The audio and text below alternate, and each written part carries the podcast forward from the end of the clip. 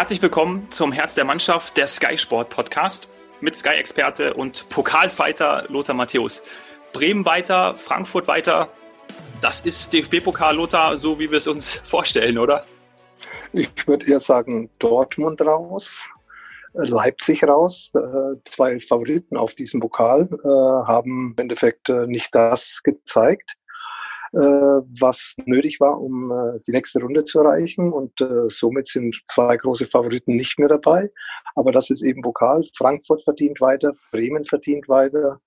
Was glaubst du, ist gerade mit der Leipziger Mannschaft los? Ja, ich war jetzt zweimal in Leipzig live bei zwei Spielen dabei gegen Union Berlin zum Rückrundenauftakt, auch äh, letztes Wochenende gegen Borussia Mönchengladbach. Ja, sie haben keinen Rhythmus, sie haben kein Selbstvertrauen, ihnen fehlt die Leichtigkeit, der Zusammenhalt auf dem Platz einzelner Mannschaftsteile ist auch nicht vorhanden, sie treten nicht so kompakt auf wie noch in der Vorrunde. Weiß nicht, was passiert ist. Sind natürlich einige neue Spieler dabei. Wichtige Spieler fehlen für mich so die Führungsspieler wie Orban, der Kapitän, Campbell mit seiner Erfahrung, aber auch vorne Paulsen und Forsberg. Sie haben die Geschichte Leipzig mit, äh, mit äh, ja, mitgeschrieben. Ja. Und in den letzten Jahren und äh, sie werden von Nagelsmann nicht mehr so in der Mannschaft eingebaut, wie man, wie sie noch in den letzten in den letzten Jahren von seinen Vorgängern äh, die, die, die Stammplatzgarantie praktisch ge gehabt haben. Und somit sind einige Spieler nicht mehr so im Fokus wie vielleicht noch in den letzten Jahren. Und das sind eben für mich diese Köpfe, die Leipzig groß gemacht haben, die Leipzig geprägt haben. Und äh, das könnte auch ein kleiner Grund damit äh, dafür sein, dass eben mh, nicht nur auf der Trainerbank äh, ein neuer Trainer da ist, sondern eben auch auf dem Spielfeld viele neue Spieler, die erst diese Abläufe, die man in Leipzig ja über Jahre lang einstudiert hat, die müssen sie kennenlernen. Es ist ein Schick, es ist ein Kuku, das sind Spieler, die Qualität haben, aber sie müssen natürlich erstmal Leipzig kennenlernen und das dauert eben seine Zeit. Und wenn die Abläufe bei Leipzig nicht stimmen, dann stimmen auch die Leistungen nicht und zum Schluss eben auch nicht die Ergebnisse. Mhm. Wir sprechen nachher auch noch über das Spiel am Sonntag dann in München. Das wird sicherlich auch spannend. Uns haben ganz viele Nachrichten erreicht, die sich für Werder freuen. Also äh, das wird echt äh, schön zu sehen. Ein Wort von dir äh, vielleicht zu den Bremern? Ja, war ein tolles Pokalspiel in Bremen. Die Flutlichtspiele sind immer was Besonderes gewesen, auch in der Vergangenheit. Äh, da redet man ja 20, 30 Jahre später noch über diese internationalen Spiele, die sie gezeigt haben. Ich gerade nach der, nach dem Verlauf für Werder Bremen in der Bundesliga endlich wieder mal ein Erfolgserlebnis und das gerade gegen Borussia Dortmund, die in den letzten drei Bundesligaspielen in jedem Spiel fünf Tore geschossen haben. Für Bremen ist es natürlich schön, ein sympathischer Verein, ein positiver Verein, ein, eine Mannschaft, die immer versucht, mit ihrem Trainer das Spiel nach vorne zu gestalten und äh, es hat mich eigentlich auch für Bremen gefreut, dass sie im Endeffekt wieder nach den, nach den letzten Ergebnissen endlich mal so ein Erfolgserlebnis äh, wieder hatten. Tut ihnen gut äh, und das war ein echtes Pokalspiel. Mhm, ja. Das war eine gute Warnung ähm, am Vortag. Du hast es schon angesprochen für die Bayern. Äh, jetzt gibt es den Durchmarsch zum Pokal. Was glaubst du? Ja, ich, äh, ich sehe sie natürlich als Favorit, aber es sind auch andere Mannschaften aus der Bundesliga noch dabei. Und du weißt, Pokal ist eben, hat besondere Gesetze, vor allem dann vielleicht für Bayern München im Viertelfinale bei einem Auswärtsspiel ja, die Schalker sind noch dabei, mhm. äh, ganz sicher. Auch Frankfurt ist ein unangenehmer Gegner. Bayern hat ja äh, unter Nico Kovac noch vor einigen Monaten 15 in Frankfurt verloren. Also es sind natürlich noch Hürden, aber natürlich zwei Favoriten mit Leipzig und Dortmund schon mal genommen. München, Gladbach ist auch nicht mehr dabei. Also so die ganz, äh, die Mannschaften, die ganz oben in der Bundesliga stehen, haben außer Bayern München im Endeffekt äh, ja im Pokal keine Chance mehr. Und äh, ja, Bayern München ist immer der Favorit, auch im Pokal, nicht nur in der Bundesliga. Aber Pokal, wie gesagt, Viertelfinale, Halbfinale, ein bisschen Losglück.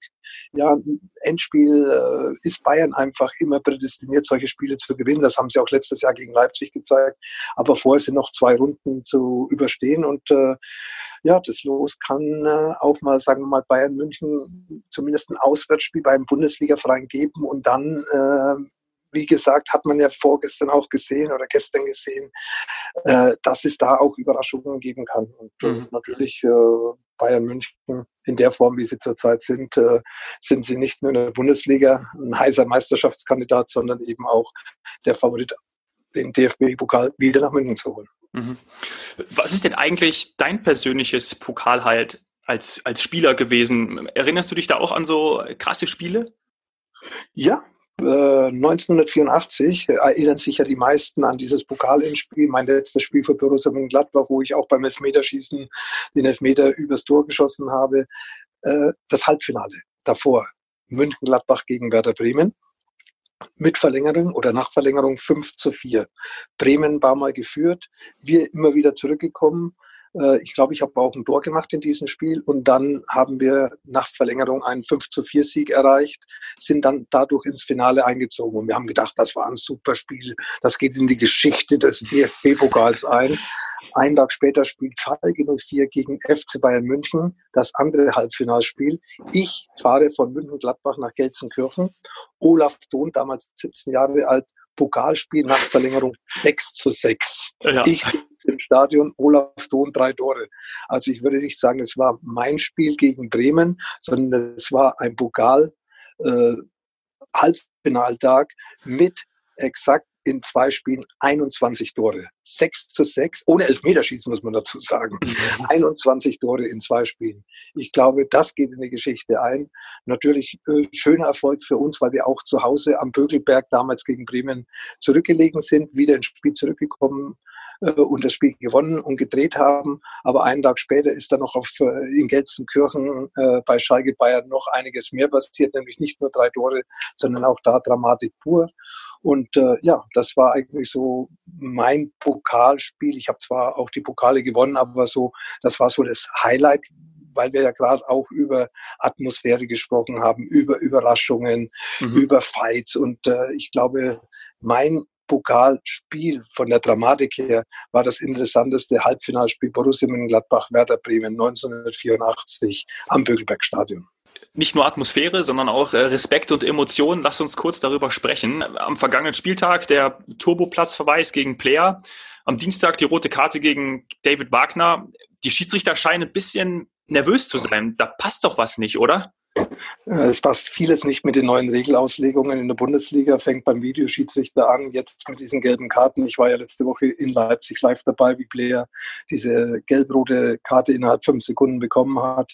Ich bin der Meinung, äh, die Schiedsrichter sind natürlich angehalten, nach den Regeln zu pfeifen, aber wer die Regeln macht, äh, der hat für mich nie Fußball gespielt. Zum Fußball gehören Emotionen.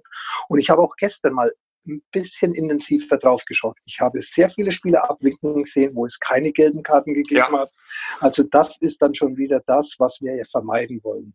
Ja, entweder eine klare Linie, wie beim Handspiel, wie beim Videobeweis, jetzt beim Abwinken. Und äh, wenn wir diese Regel, wie sie jetzt akut ist, durchziehen, dann werden wir keinen Spaß mehr haben im Fußballspielen, weil Emotionen gehören für mich dazu.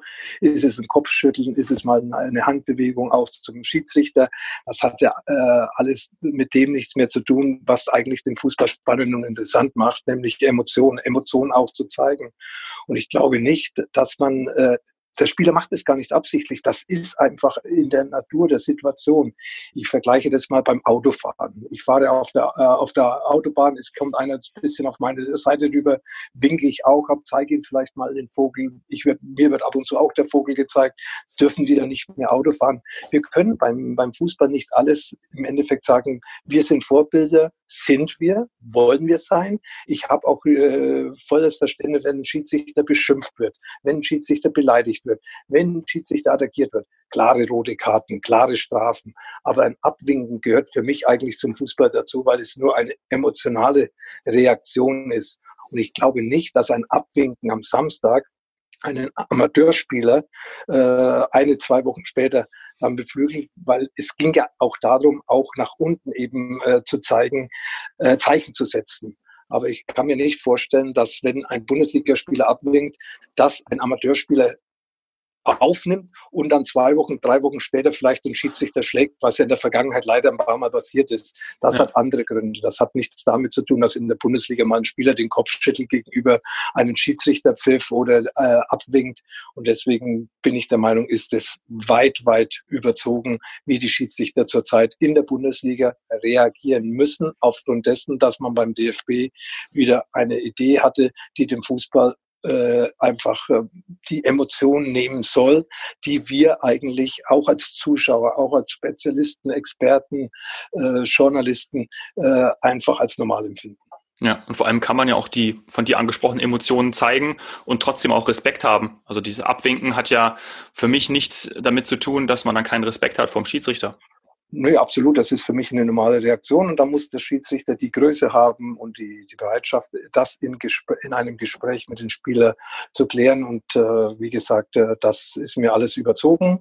Deswegen auch die rote Karte gegen Player für mich letzte Woche in Leipzig äh, ja nicht gerechtfertigt und äh, man nimmt den Einfluss auf das Spiel. Ja, München-Gladbach hat bis dahin sehr gut gespielt, war dem Sieg sehr nahe und dann mit einem Mann weniger 30 Minuten in Leipzig zu überstehen, ist eben schwierig. Und äh, es haben auch in diesem Spiel in Leipzig einige Spiele abgewogen. Es waren einige V-Spiele, die nicht erkannt worden sind. Und wie gesagt, auch gestern gerade im Spiel Schalke gegen äh, hat der BSC Berlin, hat man viele Aktionen gesehen, wo eben das Abwinken des Spielers da war und äh, dann eben auch noch diese rote Karte gegen Wagner, der eigentlich nur den Spieler geholfen hat, wieder auf die Beine zu kommen. Also ich würde sagen, einfach lächerlich. Ja, bevor wir da uns in, in Rage reden, gehen wir zu unseren Zuschauerfragen, zu unseren Zuhörerfragen. Da waren wieder jede Menge Sachen dabei. Vielen Dank, dass ihr uns solche tollen Fragen geschickt habt. Ich fange mal direkt mit der ersten an. Eldinho77, ich glaube, er heißt Eldin, fragt nämlich nach deiner Meinung, ob der FC Bayern weiterhin sich um Leroy Sané bemühen sollte. Wenn der FC Bayern überzeugt wird, dass Leroy Sané äh, sie verstärkt, dann auf jeden Fall. Ich weiß ja nicht die Gedankenspiele des FC Bayern, auf welcher Position, welches Geld, was ist wichtig, wen vertraut man, mit wem ist man noch in Kontakt. Aber wenn man überzeugt ist äh, von Sané, der ja äh, überragend gespielt hat in den letzten Jahren und nicht nur bei Manchester City, sondern auch in der deutschen Nationalmannschaft, dann sollte man sich um diesen Spieler natürlich bemühen. Mhm heiß diskutiert. Könnt ihr auch mal auf äh, skysport.de gehen. Da gibt es auch die neuesten Transfer-News. Kelvin schreibt, die nächste Frage. Hi Lothar, gibt es heutzutage einen Spieler, in dem du dich und deine Spielart wiedererkennst? Hm. Nee, eigentlich nicht. Ich äh, war ja ein Spieler, der sowohl in der Offensive Akzente gesetzt hat und in der Defensive Zweikämpfe gewonnen hat. Äh, ich war ein Spieler, äh, der zwischen den beiden Strafräumen im Endeffekt überall zu finden war. Hinten gearbeitet für die Defensive, vorne Impulse gesetzt für die Offensive mit den letzten Bars, äh, mit Schüssen aus der zweiten Reihe. Und äh, ich äh, wüsste jetzt nicht, äh, wen ich zum jetzigen Zeitpunkt in der Gegenwart mit mir vergleichen könnte. Vielleicht ein bisschen Leon Goretzka, weil er ja auch immer so stark nach vorne durchläuft, so wie ich das auch von deinen Videos kenne. Ja, der Leon ist ein Spieler, der aber dann in den Strafraum noch hineingeht, mhm. äh, auch ohne Ball gute Laufwege hat. Deswegen kommt er auch zu vielen Kopfballabschlüssen. Das war ich zum Beispiel wieder nicht. Ich war vielleicht auch ein bisschen dynamischer wie Leon Goretzka. Er ist ein Achter, das stimmt, aber ich glaube nicht, dass wir große Ähnlichkeit haben in der, in, in, im, im, im Spiel. Mhm. Ich habe sehr viele Tore aus der zweiten Reihe gemacht. Leon ist dann jemand, der dann aus dem Straf oder im Strafraum seine Gefährlichkeit zeigt, schleicht sich da rein. Äh, kommt in eine gute Position, macht eben seine Tore beziehungsweise gibt da Vorlagen. Aber er ist ein Achter, das stimmt, aber ganz andre, ein ganz anderer Achter wie ich. Mhm. Chris fragt, wo ist dein getragenes Trikot vom WM-Finale 1990? Da müsste ich jetzt Diego Maradona fragen, wo er das hin, hingesteckt hat, weil Ach. wir haben nach dem Spiel getauscht. Ich habe das ähm, Trikot von Diego Maradona bei mir zu Hause, aber wo er meins hat, weiß ich nicht. Und deswegen, wie gesagt, äh, äh, kann ich diese Frage nicht hundertprozentig beantworten. Ich kann aber eine Frage, also die Frage kann ich indirekt beantworten, weil wir haben ja zwei Trikots gehabt. Also eins für die erste Halbzeit, eins für die zweite. Und eins dieser zwei Trikots ist bei mir zu Hause von der ganzen Mannschaft und vom ganzen Trainerteam unterschrieben in einem äh, großen Rahmen und hängt an der Wand. Ah, cool. Da können wir das nächste Mal vielleicht ein Bild von machen und dann mal auch ähm, auf Instagram posten oder so. Dann können das auch die, die Fans sehen und der Chris auch. Tobi möchte wissen, was aus deiner Sicht die häufigsten Ängste eines Fußballprofis sind und was waren deine? Also ich hatte eigentlich nie Ängste, weil ich glaube, das ist ein schlechter äh, Begleiter. Ja, natürlich hat man Angst vor Verletzungen, natürlich ja. hat man Angst vor schlechten Leistungen, weil du weißt, du wirst beobachtet. Natürlich verlierst du nicht gerne. Aber ich glaube, das meiste, äh, wovon, wovor ich dann immer Sorge hatte, vor allem, weil ich es dann doch das eine oder andere Mal mitgemacht habe vor schweren Verletzungen. Ich hatte einen Kreuzbandriss, ich hatte Achillessehnenrisse, ich hatte Bänderrisse, ich hatte Meniskusoperation und natürlich jede Verletzung ist für einen Fußballspieler das Schlimmste, schlimmer wie eine Niederlage. Mhm. Ja. Die Frage von Lars lautet, gegen welchen Gegenspieler hast du immer am liebsten gespielt? ja, eigentlich immer gegen gute Gegenspieler, weil das war die Herausforderung. Äh, und natürlich, äh, ich habe vorher schon äh, von Diego Maradona mit dem Trikot erzählt. Äh, ich habe mich immer gefreut, wenn ich gegen Diego spielen konnte, weil er war eben zu diesem Zeitpunkt das Nonplusultra. Er war einfach bisschen höher wie alle anderen Topspieler. Er war auf dem Platz genial äh, mit seiner Geschwindigkeit, mit seiner Technik, mit seiner Körperbeherrschung, mit seinen Bewegungen. Und äh, es war immer schwierig, gegen ihn zu spielen, äh, ihn vor allem ähm, aus dem Spiel zu nehmen. Und deswegen war es immer eine spezielle Herausforderung für mich, wenn es Spiele gab zwischen Deutschland und Argentinien in der Zeit, aber auch Spiele in der italienischen Liga zwischen Inter Mailand und SSC Neapel, wo ja Diego Maradona im Endeffekt ja, nicht nur die Nummer 10 war, nicht nur der Kapitän, sondern bis heute eigentlich der Gott von Neapel ist, weil er einfach in Neapel vielen Fußballfans äh, sehr viel Freude bereitet hat.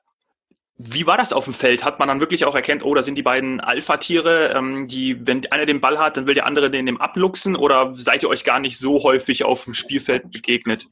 Also es war am Anfang war es so, dass äh, ich eigentlich immer so ein bisschen der Wachhund äh, gegen Diego Maradona war. Mein erster, mein erster Spiel gegen ihn war 1982 am 24. März in Buenos Aires, mein erstes Treff mit ihm. Er schon ein Superstar, ich ein Emporkömmling. Äh, wir haben eins zu eins gespielt. Maradona hat man in dem Spiel nicht gesehen, aber da hatte ich nur die Aufgabe, ihn den Ball wegzunehmen, weil äh, ich war dann mehr in der Defensive, eher in der Offensive, ähnlich wie 1986 äh, beim WM-Endspiel.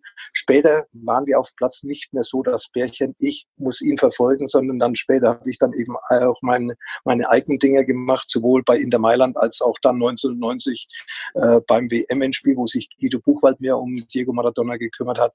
Also mit der Zeit habe ich im Endeffekt eine ähnliche Position Position in meiner Mannschaft gehabt, wie Diego sie von Anfang an in Argentinien hatte, wie beim SSC Neapel, wo er wirklich auf der 10 gespielt hat. Am Anfang war ich der Wachhund bei Diego.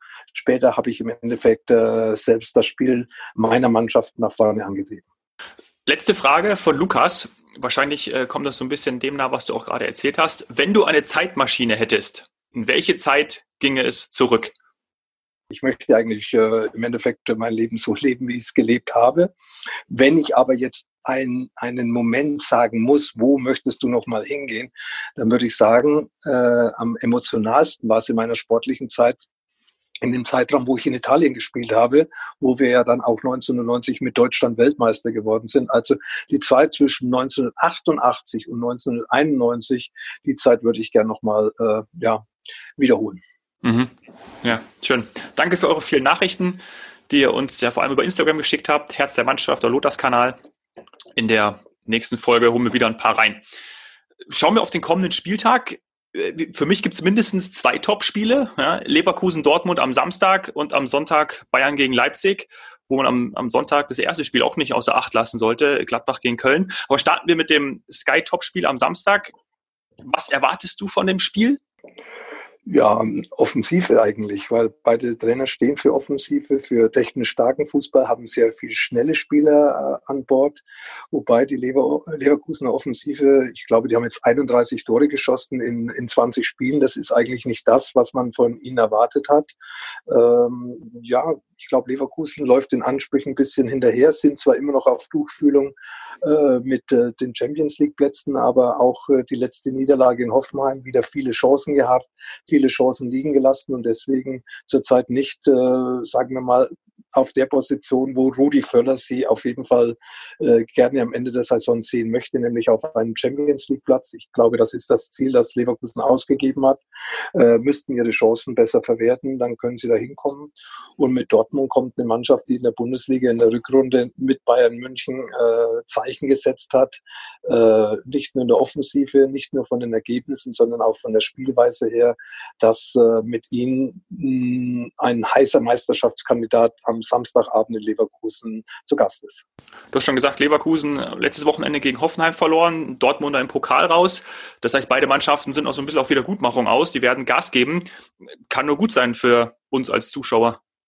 Ich glaube, die Bundesliga macht generell Spaß, nicht nur ganz oben, sondern auch hinten. Auch da spannende Spiele, spannende Duelle. Äh, der FC Köln, du hast gerade angesprochen, spielen am Sonntag bei meinem Ex-Verein Borussia Mönchengladbach, das rheinische Derby. Äh, auch in den letzten sechs Spielen, soweit ich mich erinnern kann, fünf Siege, eine Niederlage. Die Niederlage war ziemlich klar vor zwei Wochen bei Borussia Dortmund. Aber auch sie haben sich gefangen, spielen attraktiv nach vorne. Und äh, so machen nicht nur die Spitzenmannschaften Spaß, sondern auch Mannschaften, die man vielleicht nicht so hoch ein, einstuft, die auch in anderen Tabellenregionen sind. Es ist einfach schön, die Bundesliga zurzeit zu verfolgen. Und ich glaube, dass ich noch nie so viele Spiele am Fernsehen live verfolgt habe wie zum jetzigen Zeitpunkt, weil es einfach irgendwo doch überall in verschiedenen Tabellenregionen äh, dramatisch zugeht. Wir hatten auch noch, ich erinnere mich noch an eine Zuhörerfrage, die mich auch interessiert, worauf du achtest, wenn du dir die Spiele von der Tribüne aus anschaust, gerade bei so einem Topspiel ja, aufs gesamte Spiel, auf System, auf einzelne Spieler, Dribbling, Schwächen, Positionsspiel, wo, wo, wo sind Schwächen bei, bei einer Mannschaft festzustellen, nützt die andere Mannschaft das aus, äh, wo, sind, äh, wo sind Konzentrationsschwierigkeiten, Aufbauspiel der Leipziger zum Beispiel gegen Mönchengladbach in der ersten, ersten Halbzeit, sehr viel, sehr viel Fehler in der, in der Passquote, äh, leichte Fehler, äh, wie, wie setzt man den Gegner unter Druck, äh, so im Endeffekt muss man schon auf alles achten, weil man will ja den Zuschauer auch dann alle Informationen geben, die dieses Spiel mit sich bringt. Und äh, da kann ich jetzt nicht sagen, ich fokussiere mich mehr auf die eine wie auf die andere Mannschaft oder auf die Defensive, auf die Offensive, sondern du musst dich schon auf alles konzentrieren, weil der Spieler, äh, der, der Zuschauer will ja informiert werden. Hast du da manchmal auch so, so Flashbacks, wenn du zum Beispiel ähm, an, an Nieder, also wenn du zum Beispiel siehst, wie, nehmen wir mal das Beispiel von Dortmund, die äh, fliegen aus dem Pokal raus, du musst diese Niederlage aus den Knochen Knochen bekommen. Denkst du dann auch manchmal an deine Zeit zurück, wie du dich nach schmerzhaften Niederlagen wieder motiviert hast, wieder aufgerappelt hast? ja, einfach besser zu machen. Ja, ich äh, glaube nicht, dass ein Spieler zu lange feiern kann, aber er sollte auch nicht nach einer Niederlage zu viel grübeln, weil äh, drei Tage später ist das nächste Spiel und da musst du fokussiert sein. Und wenn du einfach, äh, wenn du einfach äh, zu lange äh, den positiven Gedanken hast, wirst du vielleicht nachlässig. Wenn du zu lange den negativen äh, Impuls hast, dann, äh, dann zweifelst du an dir selbst und das ist das Schlechteste, was du machen kannst, sondern du musst sowohl die Niederlagen und oder auch die Siege so schnell wie möglich einen Haken dran machen und wieder aufs nächste Spiel dich fokussieren. Ja, wir waren beim Topspiel. Passend dazu haben wir auch wieder Sky-Tickets für euch, die ihr gewinnen könnt. Die ersten 30 Personen, die am Samstag den Code LOTA auf skyticket.de slash podcast eingeben, erhalten ein Supersport-Tagesticket geschenkt. Damit könnt ihr dann alle Spiele der Konferenz und natürlich auch das angesprochene Topspiel Leverkusen gegen Dortmund sehen. skyticket.de slash podcast. Den Link packen wir euch in die Show Notes. Das Ticket gilt nur am Samstag und ist auch nur am Samstag einlösbar. Die Teilnahme und die Gewinnspielausschüttung ist erst ab 18 Jahren Mitarbeiter von Sky sind ausgeschlossen und es gelten die offiziellen Sky Gewinnspielbedingungen, die du über den Link in den Show Notes findest. Coole Sache. So, ähm, lass uns zum Kracher am Sonntag kommen. Lothar, du siehst Bayern als klaren Favoriten gegen Leipzig. Hätte ich vor drei Wochen nicht so unterschrieben, aber mittlerweile, wie Leipzig performt, gerade in der Bundesliga, auch jetzt im Pokal, wo sie dann eben auch wieder äh, das Spiel gegen Frankfurt verloren haben, weil sie im Endeffekt äh, nicht sicher nach hinten gestanden sind nach Ballverlusten. Frankfurt hatte viele Konter, nicht nur die Tore gemacht, sondern auch andere Möglichkeiten da gewesen. Äh, wie gesagt, Leipzig wirkt nicht stabil, wirkt nicht frisch wirkt nicht selbstbewusst. Äh, und äh, ich glaube, in der Form, in der die Bayern zum jetzigen Zeitpunkt sind, was sie gezeigt haben, sind sie für mich einfach äh, ein klarer Favorit. Sie sind eigentlich immer der Favorit, aber aufgrund der Tabellenkonstellation, erster gegen zweiten, ein Punkt Unterschied. Ja, zurzeit, die letzten Spiele in der Bundesliga haben gezeigt, dass da ein größerer Unterschied da ist und ich bin überzeugt, gerade, das hat man ja gesehen bei Bayern München gegen Schalke 04 vorletzte Woche, auch vor ein paar Monaten gegen Borussia Dortmund, wenn es dann zu Hause drauf ankommt, gegen einen direkten Konkurrenten, ja, zu zeigen, wer wer der Bessere ist. Äh, wenn man die Punkte braucht, dann sind die Bayern hellwach und äh, gerade in den letzten Spielen haben sie das immer wieder bewiesen und die Mannschaft wirkt homogen, sie wirkt spielfreudig, sie wirkt kompakt und äh, ich merke auch beim FC Bayern zur Zeit, keine Probleme außerhalb des Platzes. Also das spricht alles für den FC Bayern und erinnert mich auch an die erfolgreiche Zeit unter Jupp Heynckes. Spannend ist ja auch, dass Hansi Flick auf Nagelsmann treffen wird. Die beiden kennen sich ja auch noch aus gemeinsamer Hoffenheimer Zeit. Nagelsmann wird oft oder wurde auch oft als Bayern-Trainer gehandelt. Ist das auch eine Besonderheit für die beiden? Ich glaube, die, für die beiden nicht so wichtig, aber die Medien können da schon eine kleine Geschichte machen. Hansi Flick hat ja selber mal Hoffenheim trainiert. Anfang 2000 war er in der dritten Liga bei oder vierten Liga bei Hoffenheim tätig. Äh, hat auch ähm, im Pokal, ich glaube, damals Leverkusen mit Hoffenheim als dritter oder viertligist rausgeschmissen. Und äh, dadurch hat er auch eine eine längere Vergangenheit wie nur da, wo er jetzt vor zwei Jahren Sportdirektor bei, bei Hoffenheim war oder im, im sportlichen Bereich tätig. Äh, ja, ist ein interessantes äh, Trainerduell natürlich auch, vor allem für uns Medien. Aber andererseits äh, hat äh, Hansi seinen Fokus auf äh, seine Mannschaft und Julian äh, äh auf, äh, auf RB Leipzig. Und von dieser Seite her wollen die Trainer hier nichts von einem Duell zwischen den Trainern wissen, sondern das Duell spielen schon die beiden Vereine beziehungsweise die beiden Mannschaften Mannschaften. Und nochmal, wie gesagt, sehe ich Bayern München als klarer Favorit aufgrund der Performance in den letzten Wochen, beziehungsweise auch aufgrund dessen, dass das Spiel in München stattfindet. Mhm. Und du schaust dir das Spiel ja an. Das hast du uns ja im letzten Podcast verraten. Du bist im Stadion. Wie, wie ist es, wenn du dann gerade bei so einem Spiel mal als Zuschauer da bist? Ähm, äh, beobachtest du dann ähm, nochmal ganz anders als jetzt als Sky-Experte oder äh, sprichst du danach auch mit den Kollegen und sagst, hey, oh, habt ihr das gesehen, habt ihr hier das gesehen? Wirst du danach gefragt? Wie, wie gehst du als Zuschauer in so ein Spiel?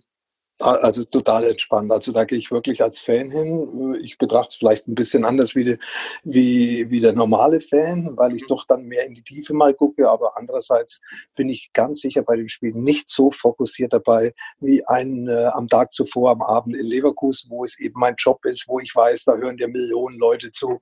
Da musste einfach äh, im Endeffekt voll, voll fokussiert sein äh, und äh, konzentriert sein, um eben den Leuten äh, am, am oder den Fans Fans am, am, am Fernsehen so die Details mit, mitzugeben, die du vielleicht dann auch aus einer anderen Sichtweise siehst, wie es vielleicht der Fan im Stadion macht, weiß der feuert ja seine Mannschaft an. Ich muss natürlich neutral sein. Ich bin neutral und versuche dann im Endeffekt das Spiel äh, so ein bisschen durchleuchten, ein bisschen in die Tiefe zu gehen für den Fan.